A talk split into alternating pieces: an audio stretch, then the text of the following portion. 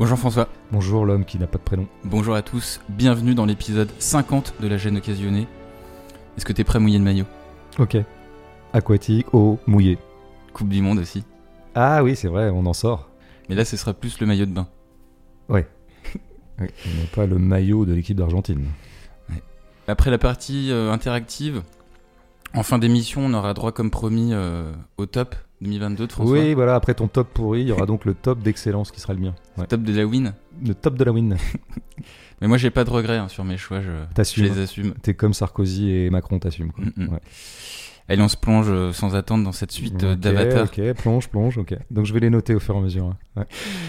La Voix de l'eau, onzième euh, long métrage du réalisateur canadien James Cameron. Sur la planète Pandora, le néo-navi Jack Sully est pourchassé par le commando d'Avatar du colonel Quaritch. Avec sa femme Neytiri et leurs quatre enfants, il décide alors de s'exiler dans un archipel. 13 ans après le premier Avatar, James Cameron rejoue la bataille entre des humains pilleurs de ressources naturelles et les navis natifs humanoïdes de Pandora, protecteurs de la nature. Et comme à chaque nouveau film, Cameron repousse les possibilités de captation d'un cinéma contemporain ultra numérisé. Absolument. Bah, ce qui est intéressant d'ailleurs, c'est que d'une certaine manière, le premier Avatar euh, faisait date de ce point de vue-là, parce qu'il y avait vraiment un caractère d'exception encore à l'époque. Bon, le numérique était déjà là, la, disons l'informatisation du cinéma était déjà en cours, mais quand on a vu arriver Avatar il y a donc eu 13 ans, euh, c'était quand même un objet exceptionnel, hein, qu'il soit comme ça, une espèce de fait numérique intégral. Mm. Et c'est intéressant de voir qu'en 13 ans, bah, c'est devenu la norme. Avec de la 3D, mais la, la 3D n'est pas forcément devenue la norme. Tout à fait. J'aimerais y revenir d'ailleurs dans pas si longtemps dans notre euh, échange. Mais bon, ça m'a fait l'effet que entre le Cameron qu'on avait laissé il y a 13 ans et celui qu'on retrouve maintenant, ben, c'est comme si le monde s'était cameronisé ou le monde du cinéma. quoi. Mm. Et donc la question qui se pose, c'est est-ce que le type, c'est toujours le patron dans le domaine? Est-ce qu'il est le taulier du numérique ou de l'informatique euh, comme euh, outil principal de confection du cinéma ou comme confection d'un cinéma qui serait une recréation euh, totale du monde, une création presque ex nihilo, presque, puisqu'il y a de la motion capture, donc bon, il y a une espèce de demi-création. Bon, et donc c'est ça l'enjeu, et d'ailleurs c'est comme ça que le film est, est commenté beaucoup. Bon, bah, je vois bien que les commentaires, c'est euh, est-ce que en termes de performance technologique, il est toujours numéro un quoi? Ouais. Est-ce qu'il s'est laissé déborder par les firmes concurrentes? Je trouve que c'est vraiment des logiques d'évaluation euh, techno-industrielle des produits en fait. Euh, donc est-ce que l'entreprise Cameron, parce que c'est une entreprise, Parce qu'il a ses propres studios d'ailleurs, hein, je crois, d'effets Absolument. euh, après, il est aussi euh, voilà, euh, accompagné par Disney, donc il n'est pas un indépendant, mais c'est vrai qu'il est un peu un entrepreneur de son propre cinéma, avec toute une ingénierie qu'il sollicite. Donc, est-ce qu'il s'est entouré des bons ingénieurs et des meilleurs ingénieurs? Ce qui est typiquement un- des éléments de langage ou des éléments de marketing qu'on entend à propos de n'importe quelle firme. quoi. C'est-à-dire que, tu vois, est-ce que Apple est toujours numéro un sur le smartphone? Est-ce qu'ils arrivent toujours à développer une espèce... Ils ont toujours un coup d'avance technologique? Bon, donc je vois bien que là, dans la réception du film, il semblerait que beaucoup disent que oui, euh, que voilà, Cameron euh, reste le, le patron. Mais sachant que d'ailleurs, en plus, pour ce film, euh, Cameron dit euh, qu'il a inventé des caméras spécifiquement pour tourner, par exemple, sous l'eau. Ouais. Mais j'en reparlerai. Oui, c'est qu'on voit bien que les... ce qui accompagne le film comme marketing, c'est à la fois bah, regarder le film et regarder comme c'est bien, mais regarder aussi comment on a utilisé les moyens les plus Le euh, high-tech, le nec plus ultra, etc. Qui est typiquement, encore une fois, un marketing qu'on connaît pour d'autres produits qui ne seraient pas celui du cinéma. Donc bon, on a affaire à un cinéma qui est un fait commercial, c'est pas d'hier, hein, ça fait longtemps que le cinéma euh, est accointé, ou en tout cas son destin, euh, notamment le cinéma américain, est lié à des problématiques purement économiques, purement commerciales d'ailleurs, euh, plus euh, strictement. Mais là, c'est carrément ce qui est mis en avant. quoi. Alors il y a cet aspect effectivement dont tu parlais, qui est la 3D. C'est intéressant ce qui s'est passé avec la 3D parce que au moment où elle apparaît, il y avait eu d'ailleurs des premiers soubresauts dans les années 80, je me souviens. Il y avait, bah, bon, mais c'était du cinéma en, en relief, on disait à l'époque. Ah ouais, on te, on, Euh, il y on avait eu- proposait des lunettes à l'entrée. Ouais, euh, mais ça a été vraiment un, comment dire, un coup d'épée dans l'eau, c'est-à-dire que c'était très insatisfaisant et c'était vraiment un gadget qu'on avait vite oublié. Puis après, vraiment, la technologie 3D est arrivée en force, je dirais, fin des années 90, début des années 2000, et là, vraiment, le discours, c'était, bon, bah, c'est l'avenir du cinéma. Et très très vite, on en est revenu. Très très vite, en fait, on a oublié ce truc. La 3D, en fait, a peu satisfait les gens, peu satisfait les audiences. L'industrie elle-même a un peu abandonné. Bon, après, ça s'est vaguement installé dans le paysage. Il y a des films en 3D avec une technologie 3D, mais c'est plus trop le sujet, quoi. C'est-à-dire que c'est. Même, j'entendais un critique qui disait un truc très juste. Il disait, c'est presque devenu vintage, la 3D, par un effet de boucle bizarre, euh, une torsion temporelle assez étrange. Et donc, d'une certaine manière, euh, Cameron arrivant avec son produit en 3D, c'est comme s'il rejouait un cinéma qui ne se faisait plus, mm, mm. alors que ça serait à la fois la pointe de la technologie. Bon, après, il faudrait quand même voir comment on peut évaluer ça. Moi, ce que je constate dans le film, c'est que le principe n'est pas central dans ce que propose le film. Parce que la 3D, c'est quoi? Ça fait exister un espace qui est l'espace entre toi et l'écran. Mm. Et donc ça interpose entre toi et l'écran, en tout cas c'est cet effet-là que ça crée, un certain nombre d'éléments qui sont des éléments filmiques, mais qui sont entre toi et l'écran. Au niveau de la profondeur de champ aussi. Ben, oui, effectivement, ça crée de la profondeur de l'autre côté, mais ça, la profondeur, on n'a pas attendu la 3D pour avoir de la profondeur de champ. Mm. Donc la valeur ajoutée de la 3D, c'est vraiment plutôt le relief entre toi et l'écran. Mm. Ça fait exister ce volume-là. Mais moi, ce que je constate, c'est que les éléments qui existent dans cet espace-là sont des éléments extrêmement marginaux dans le plan. Ça va être toujours un premier plan de végétaux, tu vois, tu vois traîner des espèces de plantes ou de lianes ou que sais-je, tu vois, qui traînent, mais qui ne sont pas au cœur de l'action. On va l'avoir beaucoup aussi dans le moment un peu sous-marin du film, qui est le deuxième euh, tiers. Avec les baleines euh, Ouais, alors notamment. Non, mais sur la 3D, moi, c'est surtout des petits poissons qui passent au premier plan. c'est surtout ça, mais qui mm. ne sont pas le cœur de l'action. Donc, je veux dire, au bout du compte, l'effet 3D est très marginal dans ce que ça produit. Et moi, je me disais qu'en fait, la 3D, même s'il n'y a pas le côté euh, technique de pointe que ça a pu être ou la façon dont ça a été vendu, euh, je disais il y a 20 ans, ça reste pour moi globalement un argument technologique marketing. C'est-à-dire qu'en gros, il faut légitimer la place. La place est quand même à 17 euros. Mm. Et donc il faut justifier de ça. Alors on le justifie par la durée, bien sûr, 3h12, et on le justifie par un certain nombre d'arguments technologiques dont personne ne sait exactement ce que ça veut dire, mais c'est écrit dessus, quoi. C'est écrit comme une espèce de produit électroménager, tu vois. Moi, je pense que la 3D, elle fonctionne comme un signal de regarder comme on est à la pointe et comme d'une certaine manière, ça légitime ce prix euh, du billet euh, qui est particulièrement élevé pour rembourser un budget particulièrement élevé qui est à peu près 300 millions, je crois. Bon.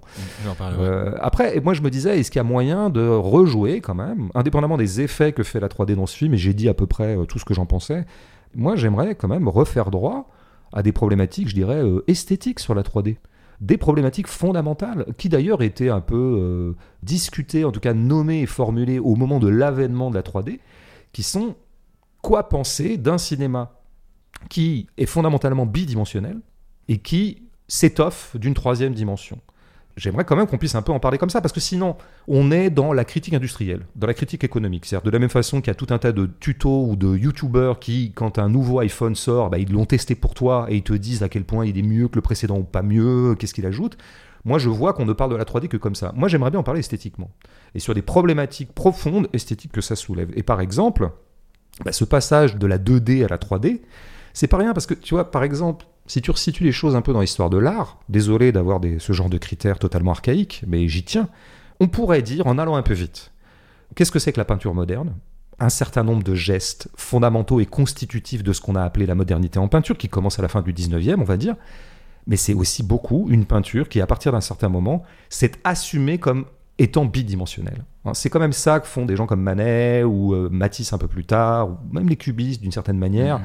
et ce qui va se traduire notamment par la technique des aplats. C'est-à-dire que tu vois, en promouvant des aplats dans la peinture, tu actualises et tu rends sensible le fait que décidément la peinture c'est 2D, et que donc c'est évidemment une torsion fondamentale de ce qui aura eu cours pendant trois ou quatre siècles j'y vais un petit peu grossièrement, hein, mais qui étaient les lois de la perspective, mmh. qui précisément donnaient de la et les trompe-l'œil et tout ça, quoi. Les trompe-l'œil. Et c'est quand même contre ça que la peinture moderne, pris comme geste un peu univoque, et donc je vais trop vite, euh, c'est fait. Donc, pourquoi est-ce que je passe par là? C'est pour dire que finalement, le fait que le cinéma devienne 3D est probablement une espèce de grande avancée technologique, mais c'est un recul dans l'histoire de l'art. D'une certaine manière, en promouvant un geste technologique à la pointe, on crée aussi un geste qui est anti-moderne et pré-moderne. On revient à l'espèce d'état antérieur à une certaine modernité esthétique, mm. qui consistait encore une fois à assumer le fait que bah, y avait les arts visuels sont des arts en deux dimensions, quoi. Je veux dire euh, fondamentalement, en tout cas dans leur euh, factualité euh, matérielle. Tout ça pour dire quoi? C'est qu'il faut jamais confondre le fait que on nous propose des produits qui sont technologiquement avancés avec la modernité. Moi, je pense que Avatar n'est pas un film moderne. C'est un film à la pointe, mais à la pointe, c'est pas moderne. Donc, moi, je vois pas mal de critiques avoir un peu honte, disons, ravaler un petit peu les réticences qu'ils auraient par rapport à des objets comme Avatar. Parce que tout de suite, tu risquerais de passer pour un vieux con. Hein, de passer pour un réactionnaire Mhm. qui va juger. Moi, c'est pas en tant que réactionnaire que j'ai des doutes sur la 3D, c'est en tant que moderne. Ce qui est d'ailleurs une accointance qu'on connaît bien entre une certaine, euh, une, une ultra-modernité technologique et un certain nombre d'archaïsmes philosophiques, moraux, etc. On verra peut-être dans notre analyse qu'il y a quand même un certain nombre d'archaïsmes moraux au travail dans ce film, Mhm. hein, et des archaïsmes politiques, des Notamment archaïsmes niveau du idéologiques. scénario. ouais. Par exemple, oui, dans ce que ça raconte, dans ce que ça brasse, dans les figures que ça dispose, euh, il y aurait quand même des choses à dire. Donc ne confondons pas, encore une fois, euh, c'est pas parce qu'un objet est neuf qu'il est moderne. Non mais je veux dire, ça vaudrait pour pas mal de choses que je suis en train de dire, donc je vous le laisse comme ça, c'est mon cadeau conceptuel euh, Noël, parce que moi à Noël je peux faire que des... Comme cadeau, je fais que des concepts en fait, ce qui Ouais. évidemment... de- Sachant qu'à l'heure où on parle, euh, les auditeurs ont, ont déjà reçu tous leurs cadeaux. Ouais, Donc c'est un cadeau ouais. bonus. C'est un cadeau bonus, euh, c'est un concept. A- La deuxième chose que je voudrais dire, puis après voilà, on passera à la suite, sur la, la 3D, c'est que d'une certaine manière, euh, elle crée bien sûr un univers immersif. C'est-à-dire, c'est quoi le but de la 3D C'est de, je disais qu'en fait, elle ouvre un espace qui est celui entre l'écran et le spectateur, et en fait, elle va avoir tendance à englober et inclure le spectateur dans le processus sensoriel du film. Et donc, c'est ce qu'on appelle, et tout le monde le sait, un cinéma immersif Immersif. cinéma qui t'immerge, alors c'est le cas de le dire, puisqu'on a affaire à un cinéma particulièrement aquatique. ouais.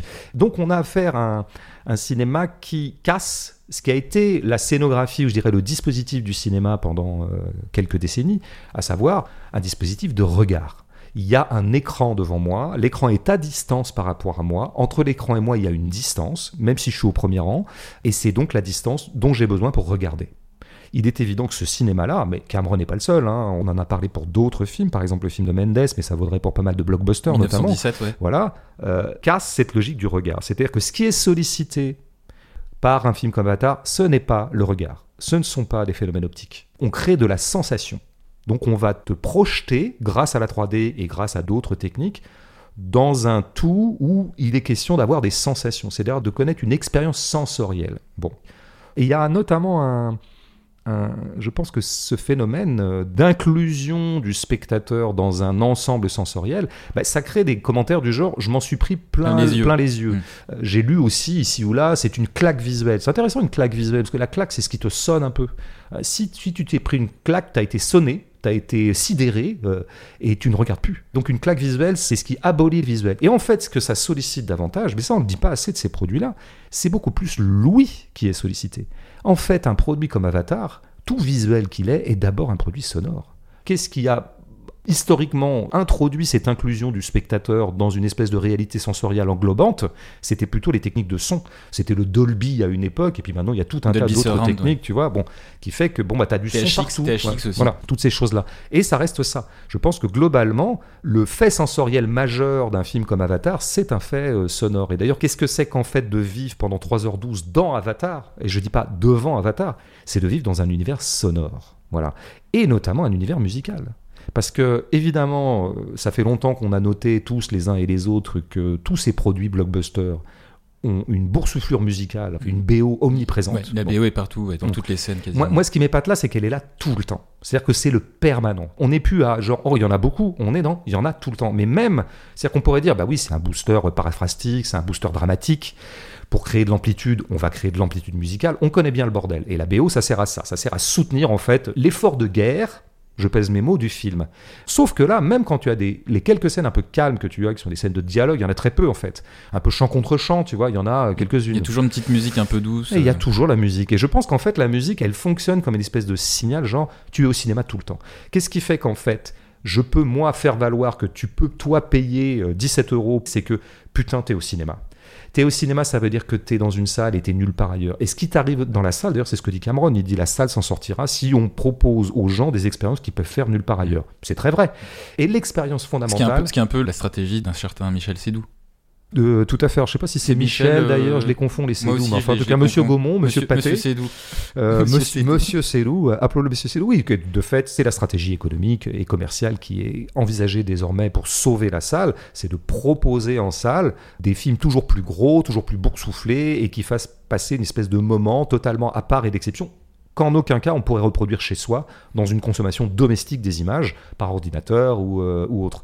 On en est là et ça légitime d'ailleurs. Évidemment, il y aura moins de spectateurs. hein. C'est ce qui se passe au Gaumont Parnasse où je suis allé récemment. Paris, ils, ont, ouais. ils- ils ont tout refait et il y a beaucoup moins de place qu'avant. Ça c'est intéressant. Il y en avait 2000, maintenant il y en a 800. C'est un truc comme ça. Je- Mm. Je, sais pas exactement ça, mais 2000, Mais- c'est beaucoup quand même. euh, ouais, mais c'est un, gros complexe. Ah il y a 12 d'accord, salles, tu sais. Ah ouais, ouais. Et euh, en tout cas, ils ont réduit presque de moitié, on va dire, le nombre. Donc moins de spectateurs, mais mieux de spectateurs, pour reprendre un, un argumentaire libéral bien connu. Mm. Tu sais, il, il faut pas faire moins de service public, mais mieux du service public. C'est toujours une espèce de porte ouverte au cost killing dans le service public. On connaît bien ça. Mais donc moins de spectateurs, mieux de spectateurs, donc place plus chère, et donc effectivement un certain nombre d'arguments. D'ailleurs, quand on sort de, de D'Avatar, ces trois heures, ouais. d'abord on est un peu sonné, et c'était le but. On s'en est pris plein la gueule. Mais moi, je trouve que ce qui m'a surpris quand je me suis retrouvé dans la rue, c'est de retrouver le son direct, de retrouver le son des choses.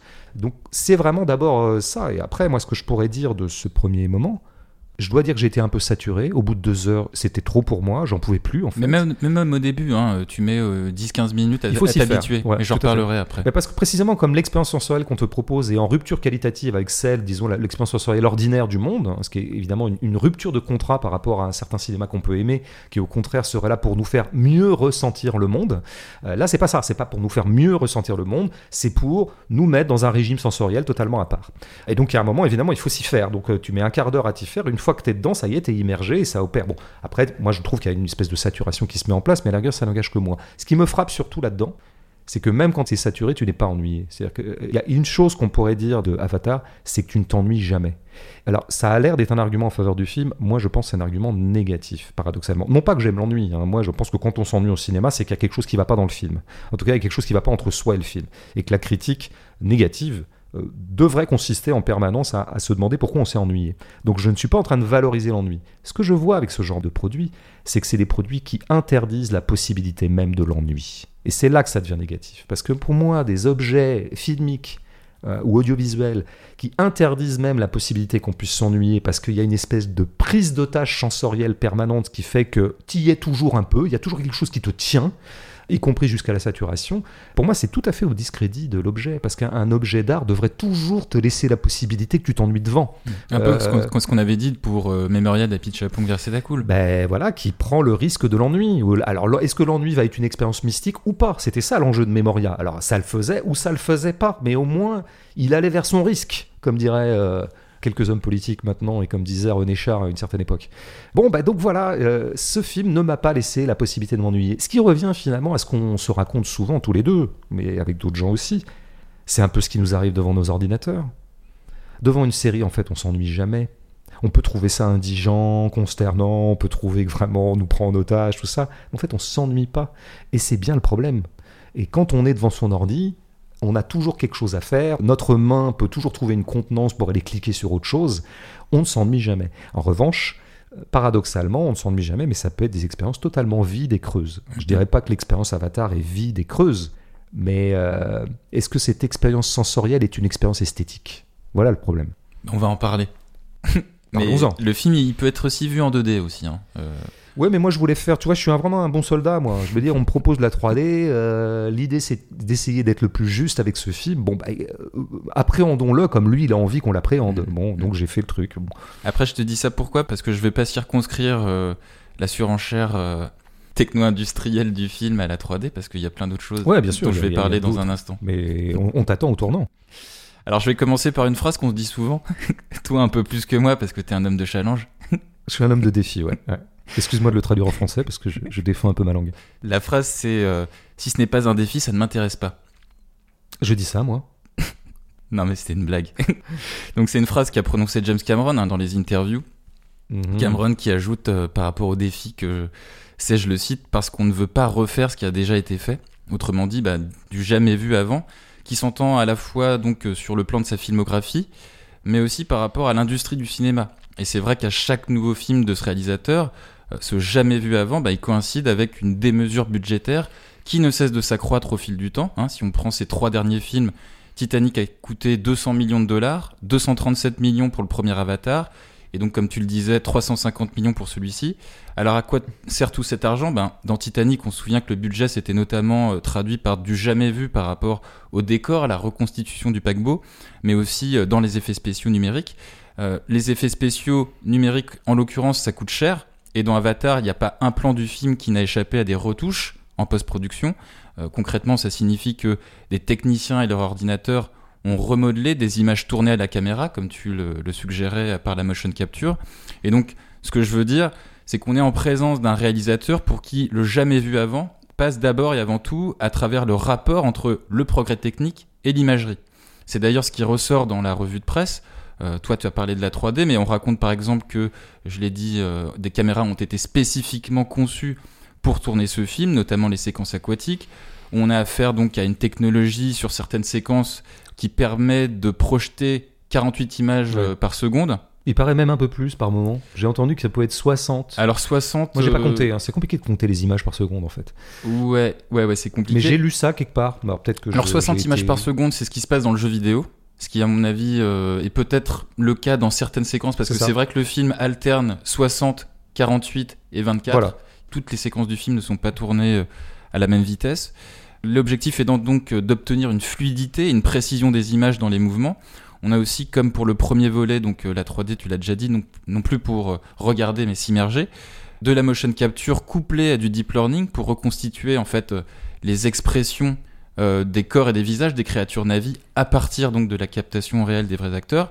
Et donc cette ingénierie de cinéma, c'est une constante hein, dans la filmographie de Cameron. J'en reparlerai euh, un peu plus tard, mais notamment dans son rapport à la matière, mais surtout ce côté réalisateur-ingénieur, il nous renvoie à un autre extrait d'interview de Cameron où il nous dit à propos d'Avatar, je le cite, que je veux que ces images que j'ai dans la tête depuis des années soient vues par les autres. Mon cerveau continue à produire des images et je ressens le besoin de les transformer en art. Alors ce commentaire, moi, il m'a un peu fait penser à ce qu'on avait dit à propos de David Fincher, réalisateur euh, lui-même à la pointe des dernières technologies de cinéma, à savoir ben, des réalisateurs qui ont pour passion de mettre en boîte ce qu'ils ont en tête, c'est-à-dire que leur matière première n'est plus le réel, mais une image recréée à partir d'un imaginaire. Et Donc, donc, ce qu'on pourrait appeler d'ailleurs le triomphe kubrickien du cinéma contemporain. Kubrick a gagné. Voilà. on pourrait dire ça. C'est pour ça que les Kubrickiens, quand ils nous emmerdent parce qu'on ose avoir quelques bémols sur son œuvre, devraient avoir, disais, la magnanimité des vainqueurs par Mm. rapport à nous, pauvres gens, défaits par l'histoire. C'est vrai. Et donc, euh, face à un film comme Avatar qui n'a plus besoin d'éléments du réel, et ce, donc jusqu'aux acteurs où tout est remodelé numériquement, c'est peut-être l'occasion ou jamais de théoriser ce que tu disais euh, récemment chez nos confrères euh, de Criticat à propos du, du post-cinéma. Est-ce que ce cinéma-là appelle-t-il encore des opérations euh, critiques? Ouais, c'est bien la question qui se pose, effectivement. Euh, après, on a toujours l'air d'être toujours un peu critico-centrique en disant ça. C'est-à-dire, en gros, ça serait un peu le critique qui se demande s'il y a encore une place pour lui dans cette affaire. Bon, dans mon cas, je suis pas vraiment critico-centrique, ne serait-ce que parce que la critique n'est pas forcément le centre de ma petite auto-entreprise. Donc, c'est plutôt une interrogation, encore une fois, esthétique, quoi. Est-ce qu'il peut y avoir une critique d'art portée sur ces objets Ou est-ce qu'elle est totalement incongrue et qu'on ferait bien d'aller euh, voir autre chose Moi, je pense que d'une certaine manière, effectivement, la critique est un peu désarmée là-dessus. D'abord pour une raison économique. Euh, il ne faut pas oublier qu'un critique, il vit, en tout cas, il aspire à vivre de son travail critique. Donc il est pris globalement dans une sorte de collusion économique avec l'objet euh, qu'il dit, c'est un petit peu comme les journalistes sportifs qui euh, sont toujours un peu obligés de faire l'apologie euh, du sport lui-même, puisque c'est leur gagne-pain, c'est leur cœur de métier, et qu'on on les trouverait un petit peu cracheurs dans la soupe si euh, ils se répandaient un peu contre le sport. Quoi. Bon, bah là, tu vois arriver un, un film comme Avatar. Tu sais très bien qu'Avatar est dominant dans le champ dans lequel tu exerces, toi, la critique. C'est le cinéma de demain et c'est le cinéma d'aujourd'hui, en fait, Avatar. Qui Ouais, va parce que devenir. les, les films Marvel font un peu ça aussi. Absolument, tous les blockbusters sont en- alignés en fait là-dessus. Bon, le critique est bien obligé de considérer ces objets-là et peut-être même de les appréhender avec une certaine bienveillance, parce que finalement, ça serait se tirer trois balles dans chaque pied que de dire bah non non moi ce cinéma-là je veux pas Mm. en entendre parler. Donc je vois un petit peu la critique un peu prise en otage par ça. Je parle pas d'ailleurs des aspects plus contingents de cette prise d'otage, qui est que les espaces critiques sont de moins en moins développés et que de plus en plus les distributeurs de films euh, demandent à la critique d'être plus ou moins dans des partenariats économiques. Ouais, ce qu'on appelle euh, aujourd'hui de la promotion. quoi. Voilà, tu accompagnes le geste promotionnel plutôt que de faire bah, ton travail de critique qui peut être élogieux mais qui peut être aussi un tout petit peu euh, plein de réserves. Donc ça, ça serait le premier empêchement de produire un geste critique véritable devant ces objets-là. L'autre empêchement, il est plus euh, lié à la facture même de ces objets, et c'est un petit peu ce que je disais. À partir du moment où tu casses la scène primitive, quintessentielle du geste critique, à savoir, il y a un écran devant moi, moi je suis à 3 mètres de l'écran, ou à 5 mètres, ou à 12 mètres, ou à 20 mètres, mais en tout cas je ne suis pas dans l'écran, et c'est parce que je ne suis pas dedans que je peux avoir le recul qui me permet de le voir, et donc de le juger en tant que tel, comme une espèce de proposition visuelle. Si tu casses ce truc-là, si on t'embarque dans l'immersion, ben, je veux dire, il n'y a pas de distance critique possible. Mais ça, c'est ce que je dis des séries aussi. Hein. Je veux dire, qui ont un effet comme ça d'embarquement.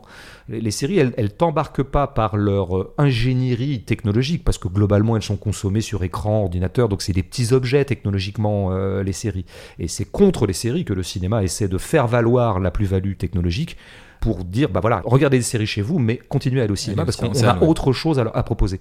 Mais les séries, elles, tombent par le flux, hein, comme on l'a beaucoup analysé. L'immersion serait plutôt sur la durée, sur une sorte comme ça de, de séquestration permanente par rapport notamment à, à l'espèce d'hystérie narrative que produisent les séries. Donc il n'y a pas effectivement de geste critique possible, sauf à continuer malgré tout à le prendre comme un objet qui serait donc justiciable d'une critique esthétique. Tu vois, par exemple, on pourrait le reprendre par un bout qui serait qu'est-ce que dit le film et qu'est-ce qu'il fait? Bon, ce qu'il dit, qui est pas passionnant, qui fera pas date dans l'histoire de la philosophie ni de la politique, c'est que euh, globalement, il faut retrouver une certaine harmonie avec la, nature. avec le vivant, avec bon, avec plein de choses comme ça.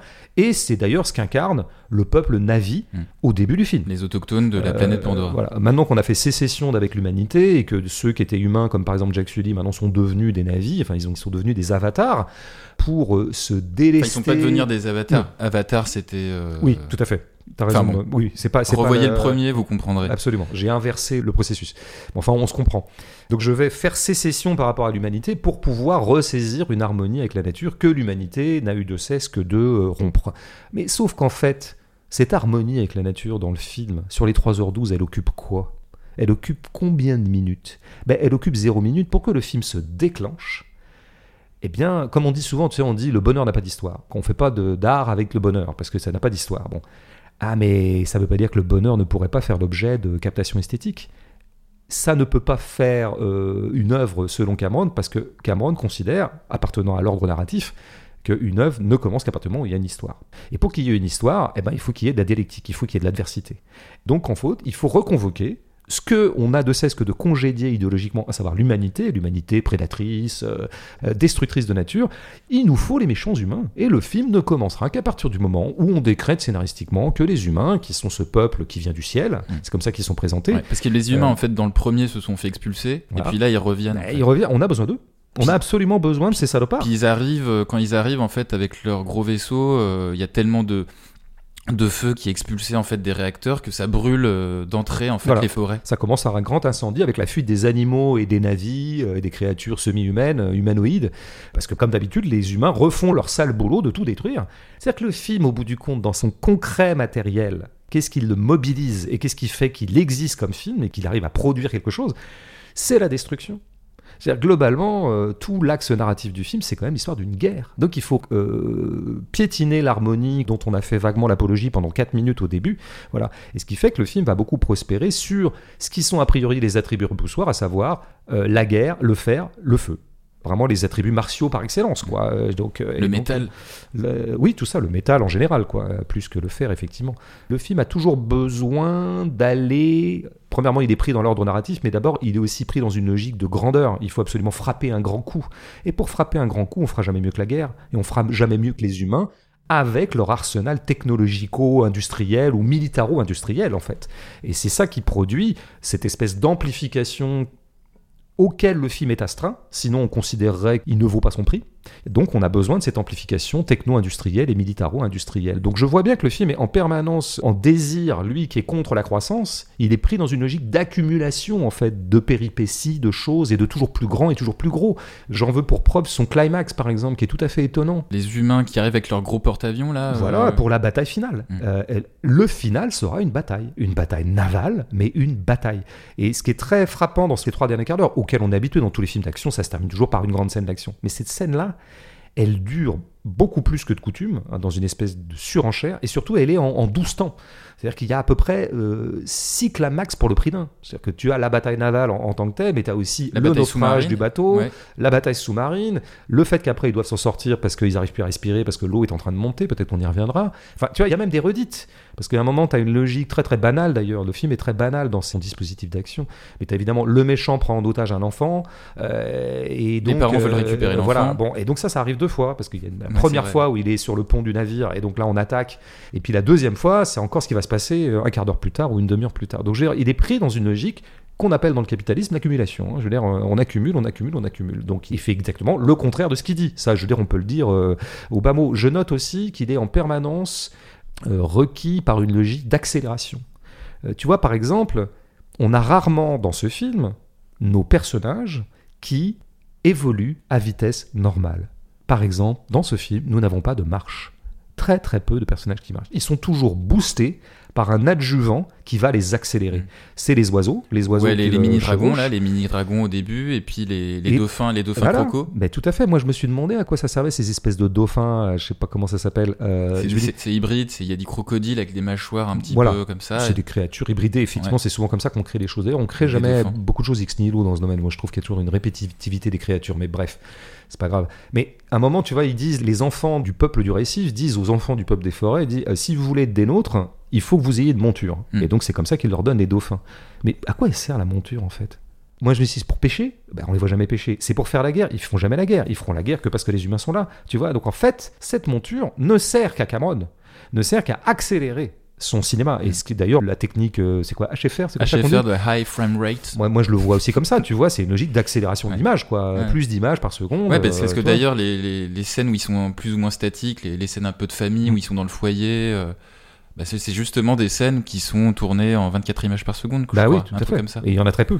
Il y en a très peu. Donc le, le, le film est vraiment pris comme ça. Dans une...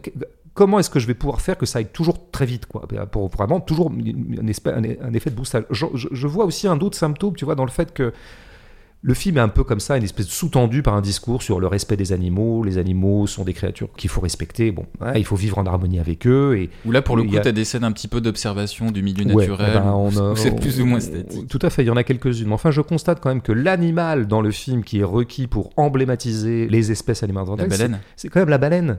Non, mais tu vois, la baleine, il se trouve que la baleine est l'animal le plus grand qu'on Ouais, connaisse ouais. dans l'ensemble de la faune planétaire. On est d'accord ou Mhm, pas? mhm. Bah tiens, tu vois, même là, il faut faire du grand.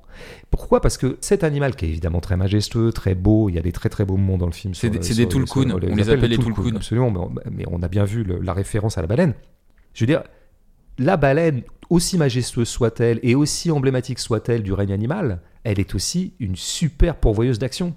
Elle aussi, elle permet d'avoir du gros vite. boom boom. Elle va très, très elle vite. va très vite. Et puis surtout, quelle puissance Et donc, on va pouvoir s'en servir pour resservir les bonnes logiques d'action habituelles. C'est-à-dire qu'à un moment où elle va sauter par-dessus le navire dans le, le- le segment final, là, tu Ouais, vois, elle saute, même, elle saute même pas par-dessus, elle saute dessus même. elle saute dessus. Pour- ce qui pour- permet, pour ben exploser voilà. les humains, en et, fait. Et donc là, on retrouve, tu vois, alors ouais, c'est beau, le règne animal, c'est pacifique, tout ça. Sauf qu'en fait, on a choisi l'animal qui peut justement opposer à la puissance militaro-industrielle une contre-puissance, au point eh ben, de retomber sur les pieds de ce que sont je dirais, les canons du cinéma que j'appelle techno-industriel, d'action, il faut des impacts. Il faut que ça s'entrechoque, tu vois. C'est le contraire de l'harmonie.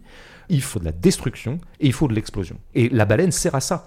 Par exemple, un hippocampe, ça aurait été plus compliqué, tu vois. On va quand même prendre un animal qui est capable, encore une fois, de déployer euh, une force d'intervention Une contre-force, qui soit, quoi. ouais, qui soit digne d'un cuirassé ou qui soit digne d'un baleinier euh, ou que sais-je. Donc bon, Et on Après- est dans un film d'action, hein. de toute façon, Cameron, euh, il a toujours, il s'est toujours situé dans ce. mais c'est bien, c'est bien ce- ça. ce genre-là. C'est sa grande contradiction interne. J'en reparlerai. C'est sa grande contradiction interne.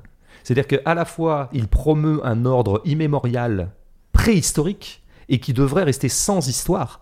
La malédiction de l'humanité, ça serait qu'elle est une créature historique, elle produit de l'histoire. Or, c'est un cinéma qui est lui-même narratif et qui s'astreint lui-même à raconter des histoires. Et c'est ça sa contradiction interne, c'est une contradiction formelle. C'est pas une contradiction de Cameron, euh, l'homme. Moi, je fais crédit à Cameron d'être un écolo euh, tout à fait sincère.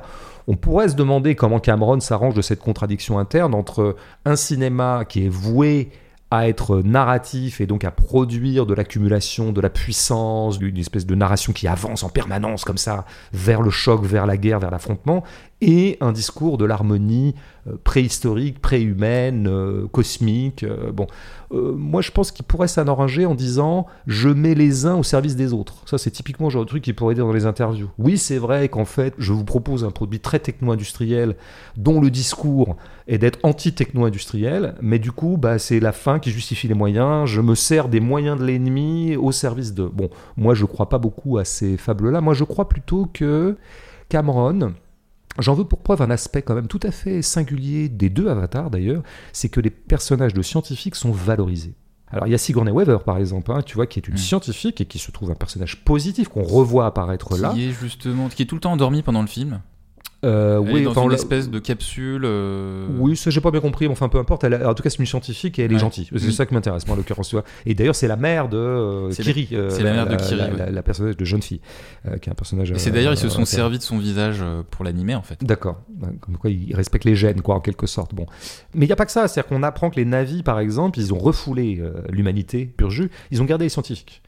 Et de fait, on voit quelques scientifiques humains qui sont là, pas loin de la tribu, et qui, ont l'air de faire garder leur enveloppe. Euh, voilà, parce que et c'est des mecs bien. C'est mm. des, ils sont super. Et après, tu auras un autre personnage au moment où on part avec sur l'espèce de fou furieux, le baleinier là, le chasseur de baleines, qui veut récupérer, bon, qui est cupide, qui est vénal, un fluide un qui peu est précieux, le mec là. méchant, voilà. Mm. Euh, lui, il est hyper méchant tout le temps. Mais il y a un scientifique qui l'accompagne et qui est gentil. il a des lunettes d'ailleurs, un scientifique égale lunettes. Et c'est lui qui va nous expliquer que la baleine est une créature extrêmement intelligente, ce qui est vrai d'ailleurs. Euh, moi, je n'irai pas contre. Hein. Mais donc voilà, je déduis de cette espèce de valorisation du personnage scientifique une valorisation de la science euh, chez Cameron. Et ça, si tu veux, dans les problématiques écologiques ou anti-écologiques actuelles, ça a un nom, ça s'appelle le solutionnisme, ou ça s'appelle le solutionnisme technologique. C'est-à-dire, en gros, ça consiste à dire, c'est la science qui nous a foutu dans la merde, mais c'est la science qui nous sauvera. C'est l'industrie qui nous a foutu dans la merde, mais c'est par les moyens industriels qu'on arrivera à se sauver des écueils de l'industrie. C'est un truc qu'on connaît bien. Un peu euh, par rapport notamment à la problématique du réchauffement climatique. Bah, par rapport à ça, c'est vraiment de ça que je parle euh, prioritairement. Bon, c'est un argument pour sortir de ce merdier indémerdable, à savoir, je suis moi-même du côté du problème et donc pas du côté de la solution. Donc ils ont inventé que le problème pourrait être une solution. Je pense que c'est un peu comme ça que Cameron doit s'arranger un petit peu de son affaire, quoi. en disant, euh, au bout du compte, quand même, c'est avec plus de science et plus d'ingénierie qu'on arrivera à conjurer le péché originel de la science. il y a une réplique que je trouve géniale dans le film, qui est pour moi la plus géniale du film, parce que le film est plutôt bien dialogué, je trouve. Il dit plein de conneries, mais disons techniquement, il est plutôt bien dialogué. Mais il y a, du coup, effectivement, il y a cette espèce de baleinier monstrueux qui est accompagné de ce scientifique ils sont en train de prélever le fameux petit produit qui est très précieux euh, et qui permet visiblement de conjurer le passage du temps. C'est pour ça que les humains se l'arrachent. Et il dit aux scientifiques, avec qui il est en bisbille en permanence, il dit, et c'est ça aussi qui permet de financer tes recherches, mon vieux. Alors ta petite ironie par rapport au fait que nous on soit des gens vénales, euh, sache que c'est quand même euh, toi-même, tu es financé par ces trucs-là. Et le mec répond, cette réplique géniale, il dit, c'est pour ça que je bois. Bon, je me dis que c'est Cameron qui est en train de nous faire un aveu. Je ne sais pas si Cameron est alcoolique, je crois pas en fait, parce qu'il a l'air d'avoir un mode de vie très sain. Mais moi, c'est comme ça que je verrai. Il n'en reste pas moins vrai que pour être euh, moins long, le film prospère beaucoup sur, disons, le déchaînement euh, proche de, disons, des techniques de l'âge de fer qu'il voudrait dépasser. Parce que les meilleures scènes, moi, je trouve les scènes les plus spectaculaires et les plus euh, sont des scènes qui convoquent absolument cette espèce de puissance euh, mastodontique auquel nous a habitué un certain cinéma américain extrêmement comme ça, viriliste. C'est, par exemple, la scène d'attaque du train. Bah, ouais, avec des effets de ralenti d'ailleurs. Et des zooms aussi. Des, zooms un peu, euh, vraiment comme dans les, les, cinématiques de jeux vidéo. Tout à fait, on s'en donne à cœur joie. C'est vraiment un moment de jeu vidéo. Bon, le déraillement du train est devenu d'ailleurs un must de ce cinéma hyper technologisé parce que là vraiment, ça c'était pas permis par une capture euh, directe. Donc là, le numérique permet ça. Il y a aussi, moi je trouve l'incendie du départ est très beau aussi. Enfin voilà. Après, tu as Quand aussi. les humains arrivent sur la planète. Ouais, ouais, je trouve l'incendie, cette espèce d'arrivée de napalm d'ailleurs, parce qu'il y a une espèce d'évocation de la guerre du Vietnam, d'une certaine manière, dans l'iconographie générale de l'histoire du film d'action. C'est comme si on passait en revue toute la panoplie d'actions qu'aura pu déployer le cinéma extrêmement euh, puissant et industriel euh, américain. quoi. Euh, l'attaque du train, par exemple, elle fait référence un peu au western, même si elle inverse un peu les rôles, puisque c'est les Indiens qui sont gentils. c'est un peu un western cosmique. Hein. Voilà, c'est un peu ça. Donc on reprend, en fait, si tu veux, on, ce cinéma qui voudrait dépasser un certain ordre du cinéma n'arrête pas en fait de rejouer toujours les mêmes scènes et de la même manière. Bah, d'ailleurs, le naufrage Mais j'en reparlerai Bah, après, c'est mais un peu naufrage, c'était un de, peu le Titanic. Titanic, évidemment. Donc on tourne un tout petit peu en rond quand même. C'est un cinéma qui est pas si inventif que ça. Je note aussi quand même que l'inventivité du film tient beaucoup à sa panoplie d'engins qu'il nous propose. Euh, Les engins des méchants. Moi, je veux dire, euh, le vaisseau des humains, je le trouve super. Euh, Le train, je le trouve super. Tu sais, en fait, ça défile dans le film comme en fait on fait défiler nos forces militaires euh, le 14 juillet, Mm. ou comme elles défilent euh, sur la place rouge devant Poutine et autres dignitaires. Pour toi, C'est une espèce de démonstration de puissance. Donc ça, tu vois, on en revient finalement à un cinéma qui est un cinéma de la force. quoi. Alors on a beaucoup mis en avant, ça a échappé à personne, que le, le film était idéologiquement un peu douteux, en tout cas assez archaïque, assez réactionnaire. Euh, Il y a des motifs familiaux. Le, le- le motif familial est extrêmement central. C'est l'histoire d'une famille, la- laquelle famille n'arrête pas d'avoir un cri de guerre qui est Stay Together. Donc vraiment, c'est l'unité familiale qui est promue euh, bon, à, à plus d'un titre. Mais il y a aussi la mise en avant des liens. Il y a beaucoup d'histoires. Tout le scénario raconte l'histoire de père-fils. relation père-fils, Ah, euh. tout ça. Bon. Mais ça, à la rigueur, c'est le cas de tous les grands blockbusters. hein. Ils sont toujours euh, campés là-dessus pour une raison, euh, je dirais, économique de base. hein. C'est que quand tu vises un nombre de spectateurs extrêmement élevé, il faut que tu vises un public familial. Mais un public familial au sens qualitatif du terme. C'est-à-dire qu'il faut que tous les membres de la famille puissent s'y retrouver de sorte qu'on puisse faire une sortie en famille. Mais tu précèdes, Donc- tu précèdes mon intervention. Bah, je suis sûr que tu en diras des choses encore plus intelligentes que les miennes. Mais non, mais faut pas oublier que ce familialisme de censément de Cameron, pour moi, n'est pas. Je ne sais pas ce que Cameron pense de la famille en fait. Mm. Et en fait, je pense que c'est pas le sujet. Je pense qu'il est familialiste par une espèce de nécessité de la structure qu'il est en train de mettre en œuvre. Quoi. Moi, ce qui m'intéresse plus là-dedans, c'est vraiment effectivement le côté autorité du père. Parce que tu pourrais être familialiste sans pour autant reconduire une espèce de patriarcat, euh, disons, euh, d'école, quoi. Parce que le, le film est extrêmement patriarcal. Il y a, c'est d'abord deux pères qui s'affrontent, le mauvais père et le bon père. Tout ça va se terminer par un affrontement entre les deux bonhommes, quoi. Et c'est à qui, euh, qui est-ce qui a la force, quoi? Et qui c'est qui aura les plus grosses? Et à la fin, le bon père triomphe du mauvais père. Bon, euh, Sachant que euh, le mauvais tant mieux. père, euh, il, est, il est pas totalement mort. hein. Il va revenir, je pense. Et je crois qu'à mon avis, il me semble que cette fin euh, laisse ouverte la porte à d'autres euh, avatars. Il m'a semblé comprendre ça dans ma grande euh, clairvoyance.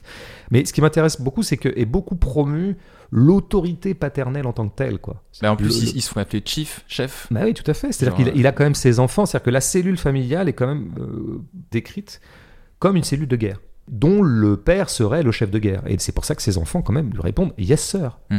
Euh, expression euh, définitivement accolée à l'armée, notamment depuis Full Metal Jacket. Jacket. Euh, pas seulement, mais. Donc c'est quand même incroyable, non seulement d'être un familialisme, mais d'être à ce point-là patriarcal. Mais moi, ce que je retiens surtout, c'est un cinéma fondamentalement autoritaire. Il l'est scénaristiquement, il est dans ses dialogues, il est dans les postures euh, paternelles qui sont extrêmement valorisées, mais il est paternel au sens où c'est un cinéma qui vise en permanence à imprimer une espèce de force euh, sur le vivant, sur le réel. Les phénomènes idéologiques dans des films de ce volume économique-là sont toujours des phénomènes techniques qui se projettent en idéologie. Donc c'est un cinéma qui a besoin de la force, absolument, parce que sinon il ne pourrait pas déployer les grandes manœuvres technologiques qui sont son principal produit d'appel, et donc il a besoin de promouvoir des figures d'autorité. Après, Cameron, il peut être anarchiste tout seul dans sa tête, ça C'est un, peu- un peu la hein. quadrature du cercle hein, de ce genre de film. Bah, c'est leur contradiction fondamentale, mais dont ils s'arrangent finalement assez bien, et dont ils s'arrangeront d'autant mieux qu'il se trouvera personne euh, dans le monde pour aller leur faire remarquer. À part peut-être les gens de la gêne occasionnée. c'est là qu'on est vraiment, mais on est des résistants, quoi. Ouais. On, est, un peu Astérix et On Obélix. est là, quoi. on est là. On est là. Mais on, est, euh, on est les champions. Ah là là, t'as t'as bien mordu hein, sur ma partie, mais je, Ouais. vais, je vais essayer, je vais essayer de d'ajouter quelques petites nuances. C'est ton défi, c'est ton challenge. Bon, le film, euh, on l'a dit, euh, il en met plein les yeux. Parfois un peu trop, moi c'est ce que je disais euh, tout à l'heure.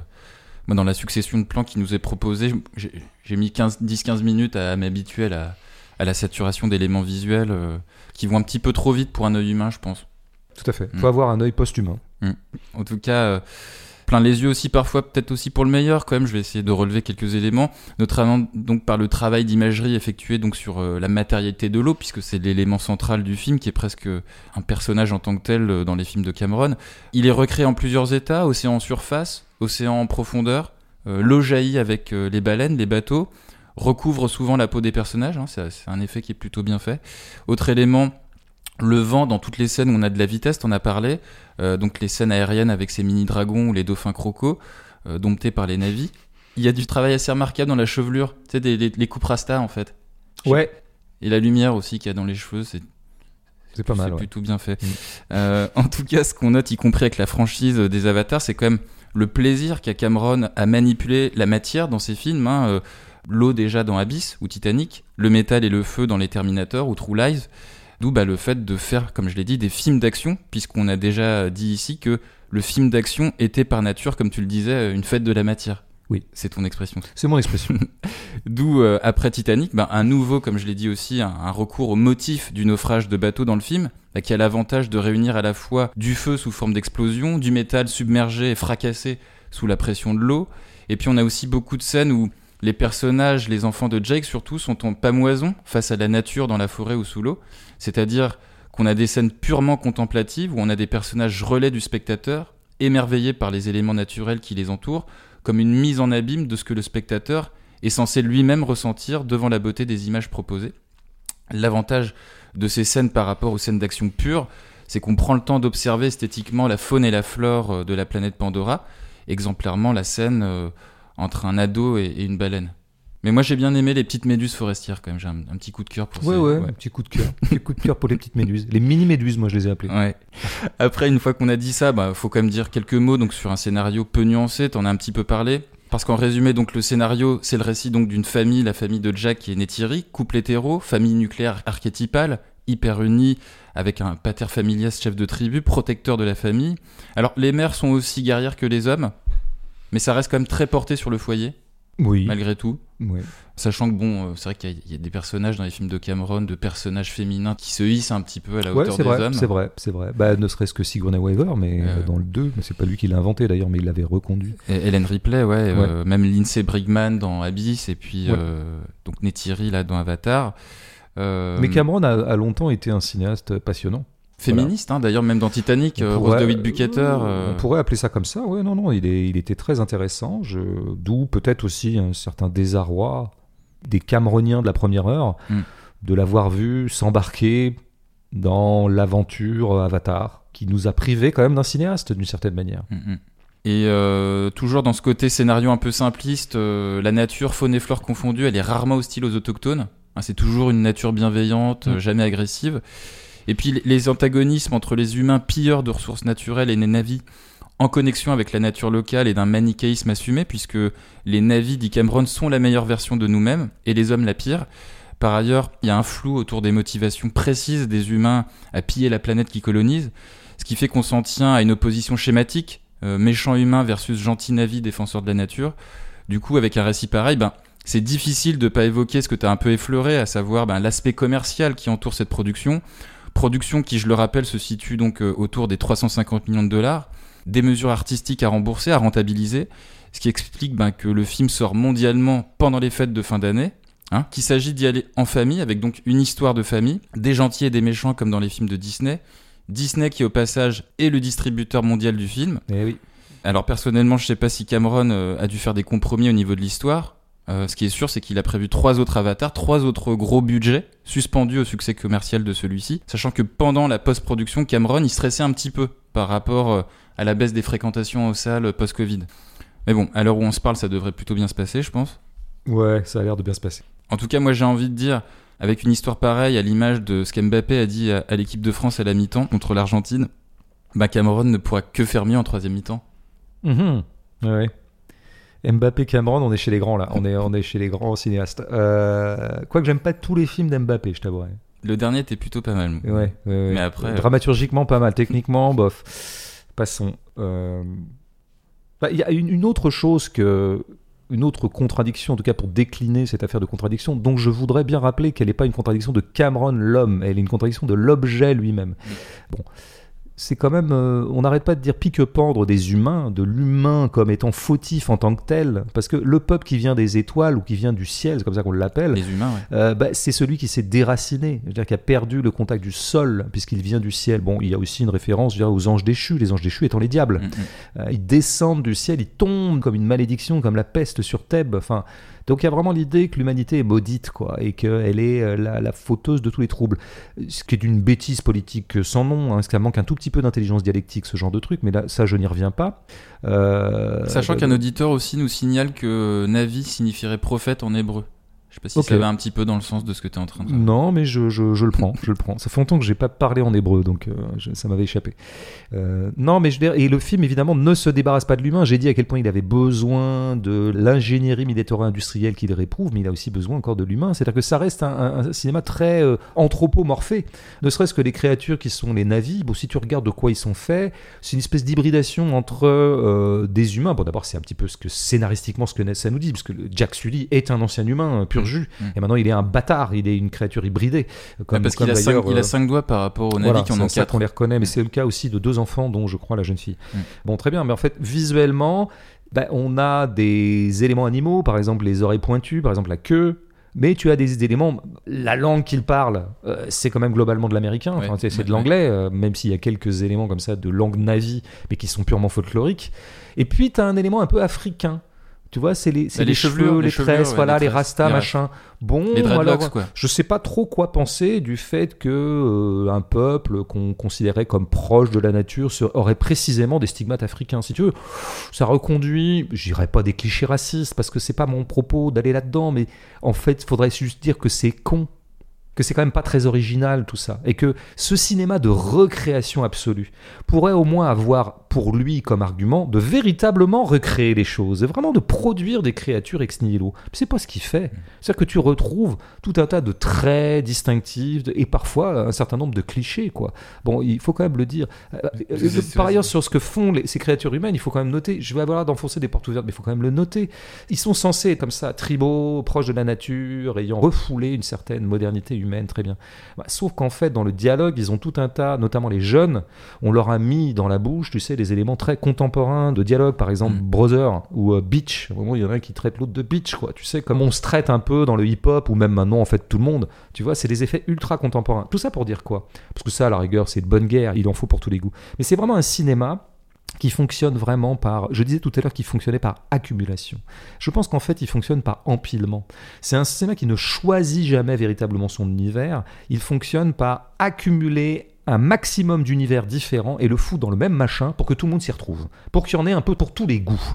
Et ben au bout du compte, il finit par en perdre son propre nord. Parce que c'est pas comme ça que tu crées. Créer, c'est toujours choisir. Créer, c'est toujours prendre une voie et pas une autre. C'est toujours trier, euh, sélectionner. Tu vois, je vais aller là-dedans et pas là. Mais lui, il veut tout faire. Ce qui va très bien d'ailleurs avec l'idéologie que j'essayais de décrire tout à l'heure, qu'on appelle le, le solutionnisme, où tu vois l'histoire de la transition écologique. L'élément de langage des capitalistes pour dire non, non, mais on va s'en sortir, on va faire de la transition et non pas euh, révolutionner les modes de production. Mais c'est quand même toujours cette idée qu'on peut empiler des modes de production euh, les uns à côté des autres, ce que dit très très bien un historien des technologies qui s'appelle Fressos, que j'aime beaucoup, et qui dit en fait, dans l'histoire des techniques, il n'y a jamais eu transition d'une technique à l'autre, il y a toujours eu empilement des différentes techniques.